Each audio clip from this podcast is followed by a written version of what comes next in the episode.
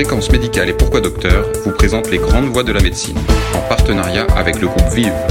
Jean-François Lemoine. Bonjour à toutes et à tous et bienvenue à l'écoute de ces grandes voies de la médecine qui ont traversé ma carrière de médecin journaliste.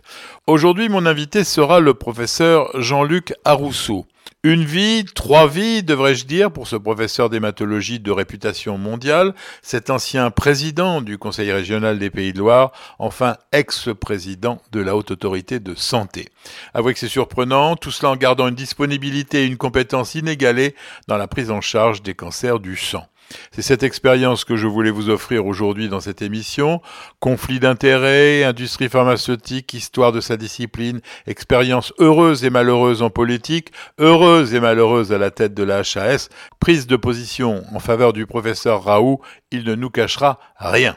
Jean-Luc Arousseau, bonjour. Bonjour. La première de vos vies, celle qui vous a le plus occupé et qui vous a apporté une réputation internationale, c'est celle d'hématologue pour vous avoir rencontré dans de nombreux congrès américains et européens de la spécialité, je peux témoigner du respect que vous inspirez auprès des grands spécialistes de ces cancers. Quand vous avez commencé vos études, ces cancers du sang, en particulier chez les enfants, étaient des maladies au pronostic effroyable.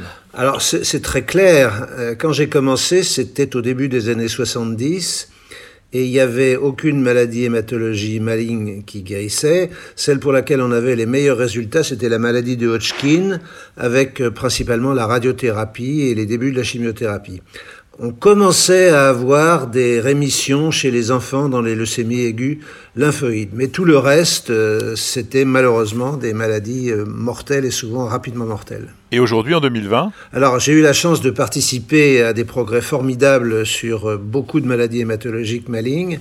on a en particulier continué les progrès dans les leucémies aiguës lymphoïdes de l'enfant, puisqu'actuellement, on peut dire que plus de 80 presque 90% des enfants atteints de leucémie aiguë lymphoïde vont guérir et vont mener une vie normale. Euh, on a également beaucoup progressé dans les lymphomes, pathologie maligne des ganglions. On a confirmé les résultats dans la maladie de Hodgkin. On a avancé dans les leucémies chroniques avec des rémissions qui sont devenues très très longues. Et on a avancé aussi dans les leucémies les plus graves, les leucémies aiguës myéloïdes. Et des maladies qui étaient incurables peuvent maintenant être guéries. Le meilleur exemple peut-être, c'est la leucémie myéloïde chronique, qui était une maladie constamment mortelle parce qu'elle se transformait en leucémie aiguë sans traitement. Et maintenant, avec un comprimé par jour, les personnes vivent normalement, leur maladie disparaît complètement avec les techniques de détection les plus précises, comme les techniques moléculaires, et ce sont des gens qui, vivent, qui vont vivre très longtemps, euh, tout à fait normalement. Donc on a transformé de façon formidable le pronostic de cette maladie. Vous vous êtes illustré pendant 30 ans, en particulier dans le myélome, dont vous êtes le spécialiste mondial, une maladie qui était incurable, douloureuse, parce que ce cancer attaque les os et provoque des fractures. Euh, cette maladie, quand j'ai commencé euh, l'hématologie, le professeur Jean-Bernard, mon patron, disait n'acceptez jamais un myélome dans votre service parce que de toute façon, vous ne pourrez rien lui faire. Eh bien, j'ai eu la chance de participer, je, dis bien participer, puisque euh, l'équipe française que j'ai créée, l'intergroupe francophone du myélome, a non seulement participé à des études testant de nouveaux médicaments, mais a réellement mis en place des protocoles thérapeutiques qui ont fait avancer le traitement. Alors maintenant, euh, on, a bouleversé le, pronostic. L'espérance de vie était en gros de, de, 2 à 3 ans, et maintenant pour les sujets de moins de 70 ans, on peut espérer 10 euh, à 11 ans de survie on commence à parler de guérison pour certains malades de, bons pronostics. Donc voilà, j'ai eu cette chance dans ma vie professionnelle euh, de commencer avec des maladies euh, totalement incurables pour leur grande majorité et, de finir mon, activité professionnelle avec des, des progrès thérapeutiques euh, absolument formidables. Vous avez été, dès le début de votre carrière, confronté à la mort de la plupart de vos petits malades. Vous n'avez jamais été découragé? La souffrance des enfants est quelque chose d'insupportable. Le malheur des parents qui, les accompagnent est insupportable. Mais comme je vous le disais tout de suite, on a très vite eu des, progrès thérapeutiques qui nous ont permis de donner de l'espoir aux, parents. Et donc, quand on avait à annoncer un diagnostic de leucémie aiguë lymphoïde, ben, finalement, on annonçait d'un côté une catastrophe, mais de l'autre, des moyens thérapeutiques qui, permettaient d'avoir une petite lumière. Alors, euh, c'était effectivement très dur. On, avait des situations dans, le service qui étaient très pénibles, et surtout pour les infirmières, parce que les infirmières, évidemment, étaient au contact des patients euh, beaucoup plus longtemps que les médecins. Et, pour, les, infirmières, c'était effectivement quelquefois dur. Euh, le, le, pire étant peut-être les, les infirmières jeunes qui s'occupaient de jeunes enfants parce que, immanquablement, elles pensaient à leur enfant en voyant l'enfant malade dont elles s'occupaient. Comment vous avez décidé de faire cette spécialité? Alors, ça, s'est fait de façon un petit peu bizarre. En fait, c'était, c'était presque du marketing. C'était pas un, choix par passion. Euh, en, fait, euh, j'ai été reçu à l'internat de Nantes et en même temps à l'internat de Paris. Et mon père, qui était médecin, m'a dit, bah, si tu es reçu à l'internat de Paris, il faut absolument que tu ailles à Paris, bien évidemment. Et il me dit, mais dans ce cas-là, il faut que tu fasses une spécialité qui n'est pas euh, actuellement faite à Nantes. Et c'est comme ça que j'ai choisi une des trois spécialités qui, à l'époque, n'étaient pas faites à Nantes, l'immunologie, la cancérologie et l'hématologie. J'ai choisi l'hématologie et j'ai pu changer. J'ai axé tout mon internat et toute ma formation euh, vers l'hématologie, même si effectivement euh, les débuts étaient par moments psychologiquement dur. Je, pense que tout le monde ne peut pas faire ce métier. Je pense qu'effectivement, j'ai connu des, collaborateurs, des assistants euh, qui, qui, ont euh, arrêté ou qui n'ont pas arrêté l'hématologie, mais qui sont passés au laboratoire parce que le contact avec le malade était trop difficile. Donc un bon fils qui écoute son papa et qui n'a d'autre rêve que de faire plaisir à son père. euh, disons que c'était plutôt, euh, enfin, j'ai suivi son conseil parce que j'avais un objectif qui était de, de devenir professeur. Je, voulais être professeur euh, parce que la carrière hospitalo-universitaire permet d'avoir un métier formidable avec une triple mission, qui est la mission de soins, bien sûr, la mission d'enseignement et la mission de recherche. Et je voulais faire ça. Et donc, euh, je, pensais que c'était effectivement bien euh, d'aller à Paris euh, pour apprendre une discipline et ensuite l'importer à Nantes. Et c'est ce que j'ai fait. J'étais allé très tôt euh, prévenir les, instances euh, du CHU de Nantes pour leur dire, ben voilà, il n'y a pas d'hématologie à Nantes. J'ai l'objectif euh, de me former à Paris et de revenir après créer le service d'hématologie de Nantes, ce que j'ai fait en 1980. D'ailleurs, vous allez réussir au-delà de vos espérances en devenant le plus jeune professeur français dans cette spécialité à 32 ans mais avec de sérieux tracteurs de carrière, en particulier le mythique professeur Jean Bernard. Le professeur Jean Bernard était, le, on va dire, le père créateur de l'hématologie française. Euh, il, a développé cette discipline, euh, l'hôpital Saint-Louis, dans tous ses aspects, aussi bien l'hématologie maligne euh, dont nous parlons actuellement, mais aussi l'hématologie génétique, les, maladies génétiques, l'hémato-immunologie. Donc il a, tout développé avec l'aide du professeur Dosset, qui a été prix Nobel de médecine pour la découverte du système HLA qui, qui permet les greffes. Donc c'était une une époque où, euh, finalement il partait d'une page vierge et, il a créé euh, l'ensemble de la discipline. Alors pourquoi est-ce que j'ai été nommé si jeune? Bon, je, je, pense que je m'étais pas mal débrouillé dans son service, j'imagine en tout cas, mais euh, c'est surtout parce que il avait l'idée de créer des, services d'hématologie un peu partout en France. Et comme j'étais nantais, il m'a dit, ben voilà, euh, vous, vous allez créer l'hématologie à Nantes, ce qui correspondait à, mon souhait. Donc euh, il fallait après euh, convaincre le, doyen de la faculté de médecine, convaincre évidemment le, ministère de la Santé et le ministère des Universités. Mais c'est vrai qu'avec qu un, une aide pareille, ça a été beaucoup plus facile.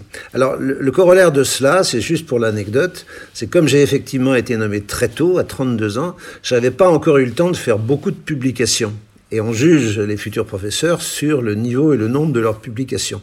Et euh, un des membres du jury m'a dit je, je, suis un peu surpris de la faiblesse de votre liste de titres et travaux, mais enfin, vous connaissez bien un de mes collaborateurs qui m'a dit que vous serez un type formidable, donc euh, j'accepte votre nomination. Vous allez avoir l'occasion de combler ce retard et de vous rattraper très vite. J'ai eu l'occasion d'interviewer souvent le professeur Jean Bernard, il était exceptionnel. Alors, dans, dans son service, il était, oui, effectivement exceptionnel et, très impressionnant.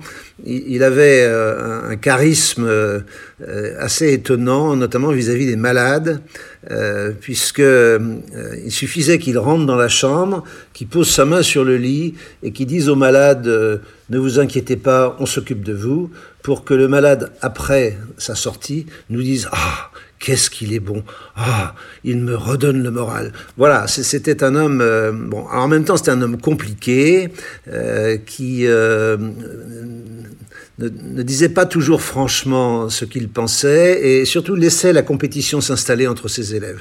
C'est peut-être bien la compétition, ça permet peut-être d'avancer plus vite sur certains domaines.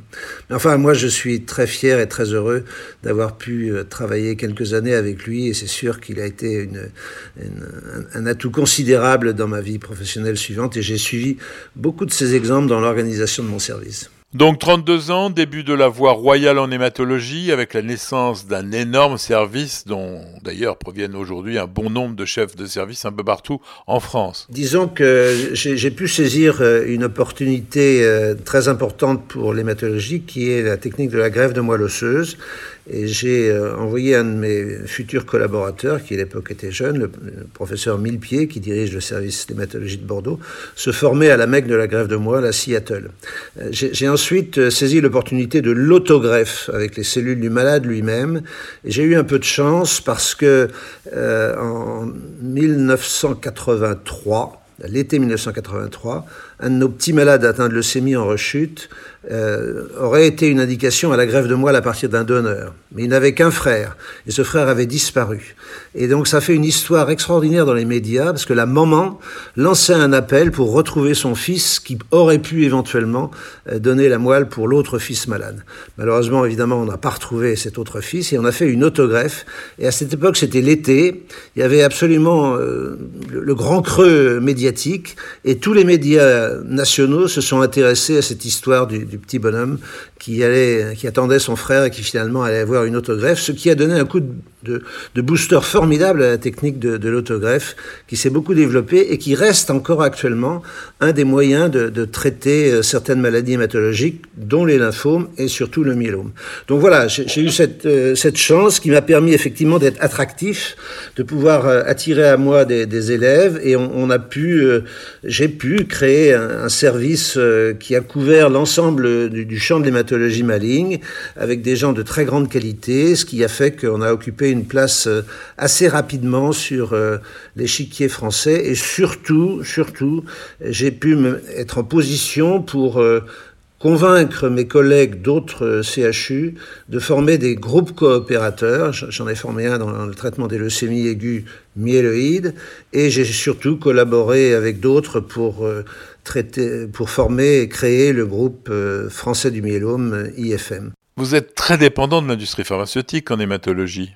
Depuis les années, fin des années 90, début des années 2000, l'industrie pharmaceutique a, profité des progrès formidables de la biologie moléculaire et de l'immunologie pour euh, mettre à disposition des médecins en hématologie des molécules qui ont été extrêmement efficaces Bon, je faisais allusion tout à l'heure euh, à, la molécule qui s'appelle le Glivec, qui est un traitement de la leucémie myéloïde chronique et qui est fondé sur euh, la connaissance de l'anomalie euh, moléculaire précise qui cause cette maladie. Donc, au départ, c'est la recherche fondamentale, mais c'est l'industrie pharmaceutique qui a tiré les leçons de cette découverte fondamentale pour faire un médicament adapté à cette maladie. Alors, dans le, myélome, qui est la maladie qui m'a le plus occupé pendant 30 ans, on a eu successivement euh, la découverte de, de mécanismes qui euh, favorisent la prolifération de la cellule maligne, le, plasmocyte, et l'industrie pharmaceutique a, mis à, disposition des médecins plusieurs types de molécules qui sont un, véritable bouleversement par rapport à ce dont on avait euh, l'utilisation antérieurement, qui était la chimiothérapie euh, classique, qu'on n'utilise presque plus dans, dans, le myélome maintenant. Alors c'est une industrie qui est mal aimée, alors qu'elle sauve indéniablement des vies. On peut être surpris d'ailleurs qu'elle ne communique pas plus sur ses découvertes. En revanche, on ne parle que de conflits d'intérêts qui doivent être nombreux dans votre discipline, compte tenu du nombre et de l'importance des médicaments que vous utilisez. J'ai eu une partie de ma vie où j'ai travaillé pour... Euh, une instance publique. L'HAS. Quand j'ai dû prendre la présidence de cette institution publique, je suis passé devant les commissions des affaires sociales de l'Assemblée nationale et du Sénat. Et la, première question qu'on m'a posée, c'est euh, Monsieur le professeur, vous, êtes un, très grand professeur, mais vous avez travaillé avec l'industrie pharmaceutique. Euh, quels sont vos conflits d'intérêts? Et, je, tombais, je, tombais du, de l'arbre en fait. Euh, jusqu'à présent, je, n'avais pas réellement envisagé que ce que nous faisions pour développer des molécules nouvelles, ce que nous faisions pour mettre ces molécules nouvelles la disposition des, patients pouvait être considérée comme une prise d'intérêt euh, auprès de l'industrie pharmaceutique. Euh, effectivement, on recevait de l'argent euh, pour tester ces molécules, mais tout ce que nous recevions était investi dans ce que j'appelais l'association du service, qui nous permettait de recruter des, attachés de recherche clinique, qui nous permettait d'acheter le matériel de recherche, enfin, qui, était de, de l'argent réinvesti, me semblait-il, honnêtement. Alors effectivement, il y a beaucoup de relations entre l'industrie pharmaceutique et l'hématologie en général, les spécialistes du myélome en particulier, puisqu'il y a beaucoup de molécules nouvelles. J'ai fait allusion euh, à une de ces molécules, mais il y en a eu beaucoup d'autres euh, par la suite. Et dans le myélome, à un moment, on a eu quatre molécules nouvelles en une année, ce qui était absolument extraordinaire, avec des mécanismes d'action différents. Et donc, nous, avons effectivement testé ces molécules, nous les avons euh, mises dans nos protocoles de recherche clinique, et ça a créé effectivement des, liens d'intérêt avec euh, les, industries pharmaceutiques. Mais bon, c'est, ce, qui, ce, qui, est très gênant, c'est que le prix de ces molécules nouvelles est, très élevé.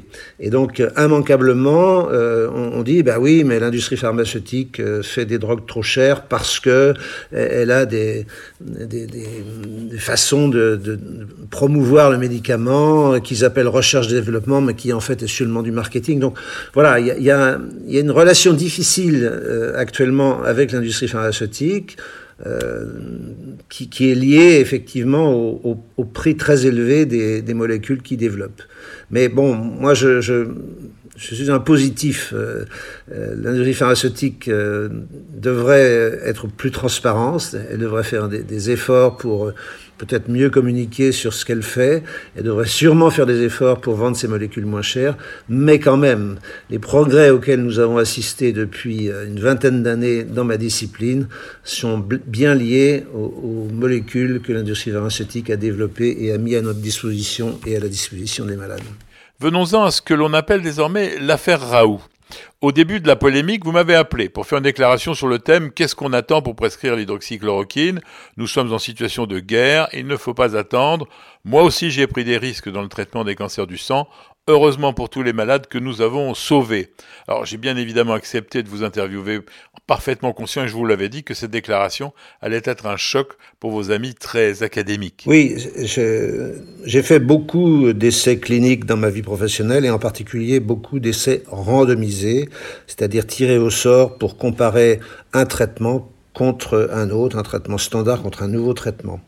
Donc je sais par expérience que les études randomisées sont très difficiles à mettre au point, qu'il faut avoir un objectif, qu'il faut calculer le nombre de malades pour euh, remplir cet objectif, et, ça met très longtemps avant d'être mis en route. Donc je considérais que faire une étude randomisée euh, testant telle ou telle molécule nouvelle dans euh, le, le Covid-19 était certainement voué à l'échec, parce qu'on n'aurait jamais le temps d'avoir les résultats des essais randomisés avant la fin de l'épidémie, ou en tout cas, il y aurait énormément de morts euh, avant d'avoir ces résultats.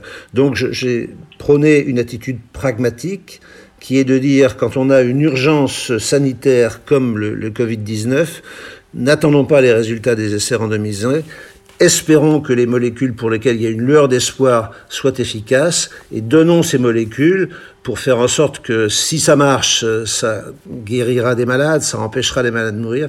Si ça marche pas, ben on aura fait le traitement pour rien.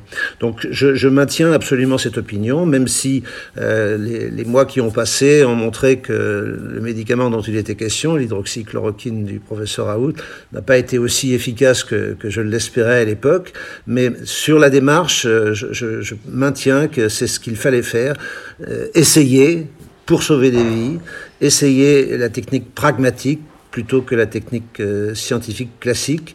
Et d'ailleurs, on voit que les essais randomisés qui ont été commencés en France au début de l'épidémie ne sont toujours pas finis et seront sans doute euh, jamais terminés ou ne donneront sans doute jamais la, réponse aux questions posées. Vous avez eu des remarques acerbes de votre monde? Ah oui, j'ai eu beaucoup de réactions négatives, euh, à la fois en, privé et en public. les, mes collègues ne comprenant pas que l'ancien président de la Haute Autorité de Santé, qui est le, gardien de la rigueur scientifique en théorie, euh, puisse préférer une étude en vie réelle euh, pragmatique à une étude randomisée euh, scientifique.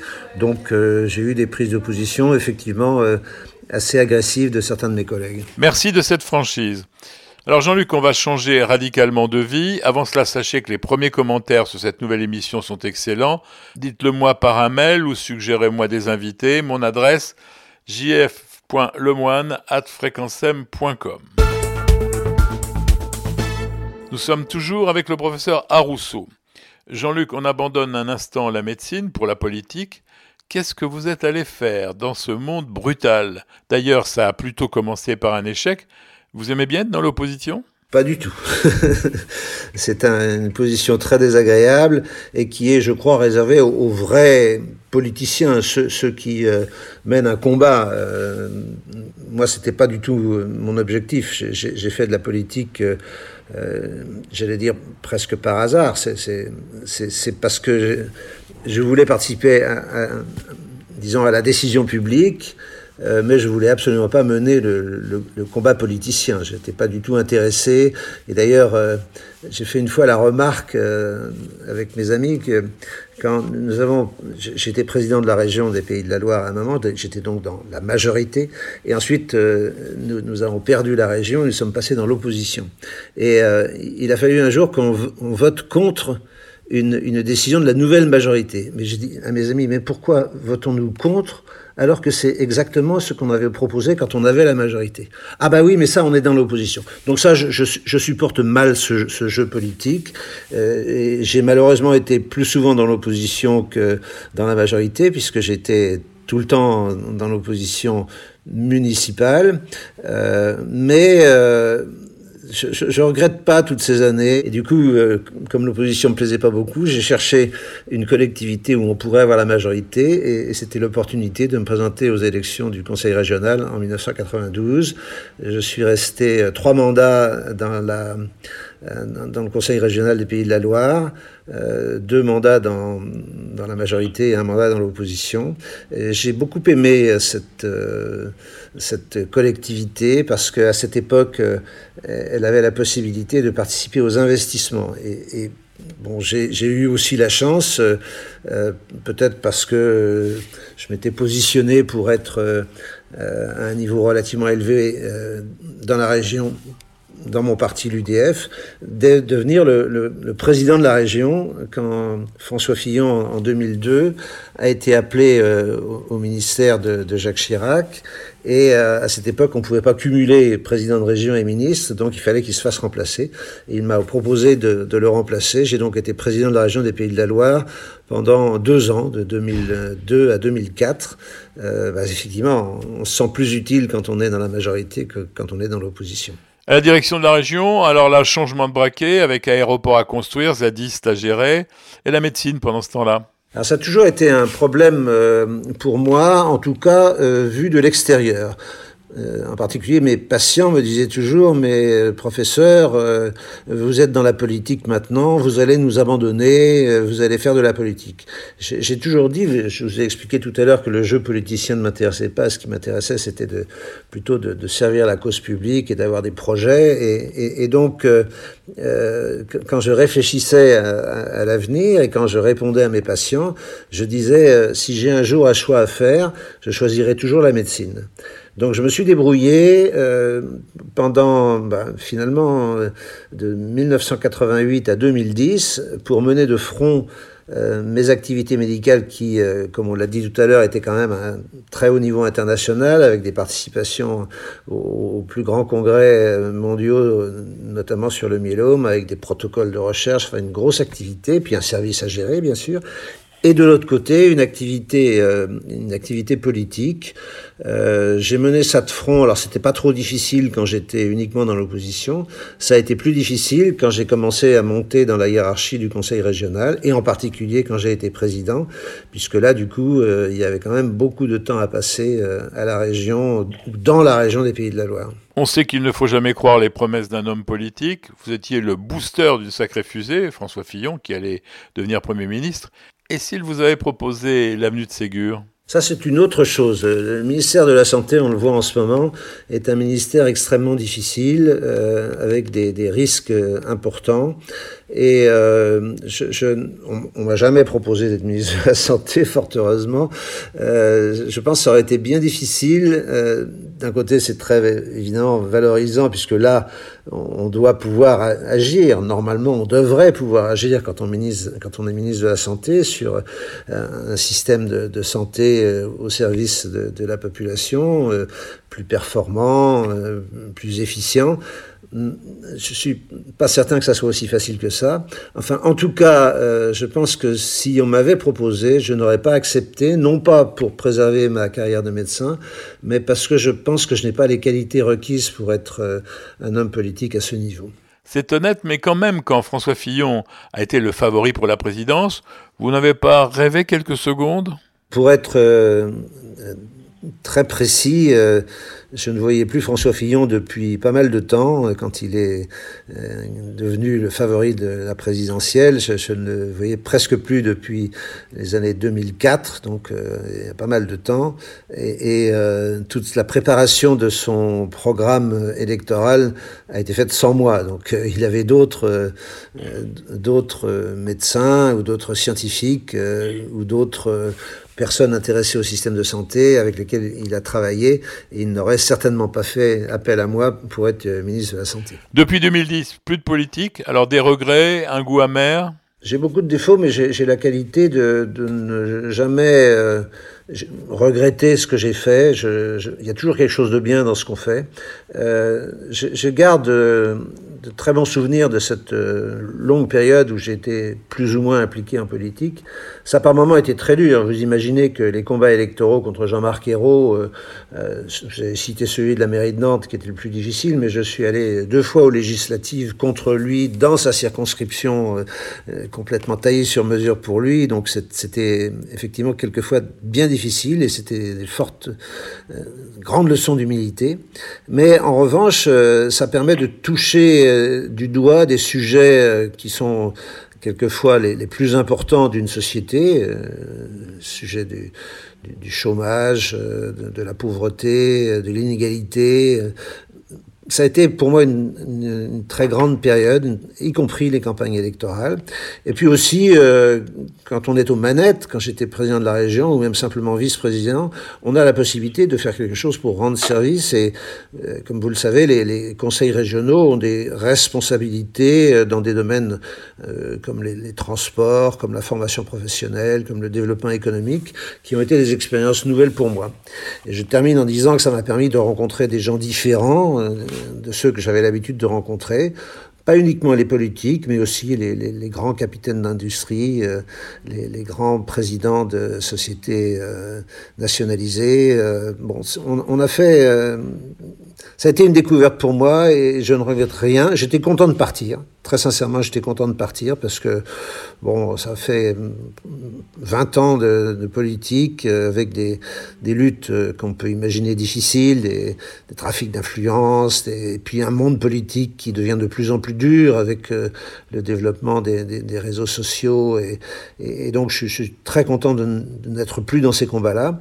En revanche, c'est une période que je ne regrette absolument pas et j'ai beaucoup aimé cette période de ma vie où je faisais deux choses à la fois. En janvier 2011, nouvelle vie surprenante après ce que vous venez de nous dire. Vous dites avoir beaucoup de défauts, mais vous acceptez la présidence de la HAS. C'était un défaut d'orgueil? Alors, c'est sûrement pas un défaut, mais c'est peut-être une erreur. Disons que euh, quand on me l'a proposé, j'étais directeur du centre anticancéreux de Nantes et je venais de réaliser une des choses que j'ai fait de bien dans ma vie, c'est la fusion des deux centres anticancéreux de, de Nantes et, d'Angers.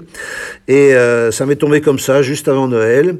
Et le, le, le, conseiller santé du président de la République de l'époque, Nicolas Sarkozy, m'a appelé pour me dire, voilà, on pense à toi pour être président de la HAS, tu as deux jours pour donner ta réponse. Euh, c'est des, des, postes qu'on ne refuse pas. Et surtout, tu ne demandes à personne, tu n'en parles à personne. Donc j'ai pris ma décision assez vite, euh, sans, en parlant à mon épouse et à deux ou trois personnes. Et ces deux ou trois personnes m'ont dit, et ce sont des propositions qu'on ne refuse pas. Je me souviens très bien d'ailleurs euh, que je suis un de ceux que vous avez appelé entre les deux réveillons pour me demander ce que j'en pensais. Euh, vous vous en souvenez? Ah Bah oui, ça fait, c'est exactement. Il n'y a, a, pas eu beaucoup de personnes que j'ai appelées. Il y en a eu. Il y en a eu deux autres. je vous avais à l'époque vivement encouragé d'y aller parce qu'enfin quelqu'un allait faire quelque chose de cette structure, une agence de plus dont on se demandait bien à quoi elle servait. Autant vous dire que j'ai été déçu par la suite de l'aventure. Je, je, je, comprends parfaitement. Alors la première année était véritablement effroyable parce que c'était l'époque du médiateur et, et, donc tout ce qui provenait d'un médecin déjà, mais en plus d'une institution euh, sanitaire était suspect. Il, fallait lutter contre toute forme de conflit d'intérêt. Donc ça, ça, ça, polluait complètement le débat et, et ça polluait complètement l'action qu'on pouvait mener. Mais ensuite euh, comme vous savez, je suis parti un an avant la fin. J'avais un mandat de six ans et je suis parti euh, au bout de cinq ans. Parce que vous en aviez marre? En partie pour des raisons personnelles, mais aussi, effectivement, en partie parce que j'en avais marre, parce que je trouvais que ça n'avançait pas. Euh, la, la, HAS, la Haute Autorité de Santé, est une autorité administrative indépendante. Elle est censée prendre ses décisions sans en référer à personne. je ne suis pas si sûr qu'elle soit totalement indépendante du ministère de la Santé. en tout cas, je sais que toutes les tentatives euh, que, que, que, je proposais étaient euh, en fait analysées et, et, acceptées ou refusées euh, en, en, fonction des, des, politiques menées par le, par le gouvernement de, de l'époque. Globalement, j'ai été extrêmement déçu de la lourdeur administrative, de la difficulté que l'on a pour remuer les choses. À cette époque, euh, on avait déjà travaillé sur euh, une réforme du système de santé, alors pas à la Haute Autorité de Santé, mais euh, un de mes, collègues de la Haute Autorité de Santé avait, été, avait eu la mission de diriger un comité des sages pour proposer une réforme du système de santé. Comme les autres, comme les précédentes, elle a été évidemment enterrée et beaucoup de choses qui ont été proposées euh, n'ont pas été acceptées ou ont été mises euh, dans le bas de la pile des dossiers. Donc euh, voilà, effectivement, la haute autorité de santé n'a pas beaucoup progressé et, sa lisibilité reste très problématique. Et un exemple très simple, pendant la crise du Covid, on n'a pratiquement pas entendu parler de la haute autorité de santé. Je vous le confirme. Et, et d'ailleurs, euh, on parlait tout à l'heure du professeur Raoult. Le professeur Raoult euh, euh, m'a cité comme un de ses, un de ses défenseurs, même si je, dépense, je, ne, je ne défendais pas l'homme lui-même, je, je, défendais euh, une de ses idées. Mais il m'a cité en disant le, le, le, président du, du, Haut Conseil de santé publique, qui lui a été effectivement mis à contribution et a pris des décisions quelquefois un peu bizarre à la demande du, ministre de la Santé. Et donc il y a eu une confusion complète entre la haute autorité de santé euh, quasiment inexistante et le Haut Conseil de santé publique. Au passage, quand j'étais président de la Haute Autorité de Santé, j'avais beaucoup milité pour une réduction du nombre de toutes ces agences euh, qui souvent euh, ont des missions euh, très voisines et, et, sont quelquefois en compétition les unes avec les autres. Euh, J'ai pas obtenu grand-chose. Je n'ai obtenu que euh, la, la, fusion de l'autorité qui évaluait les EHPAD et, la HAS. Nous avons récupéré l'évaluation des EHPAD puisque nous faisions aussi l'évaluation des, hôpitaux.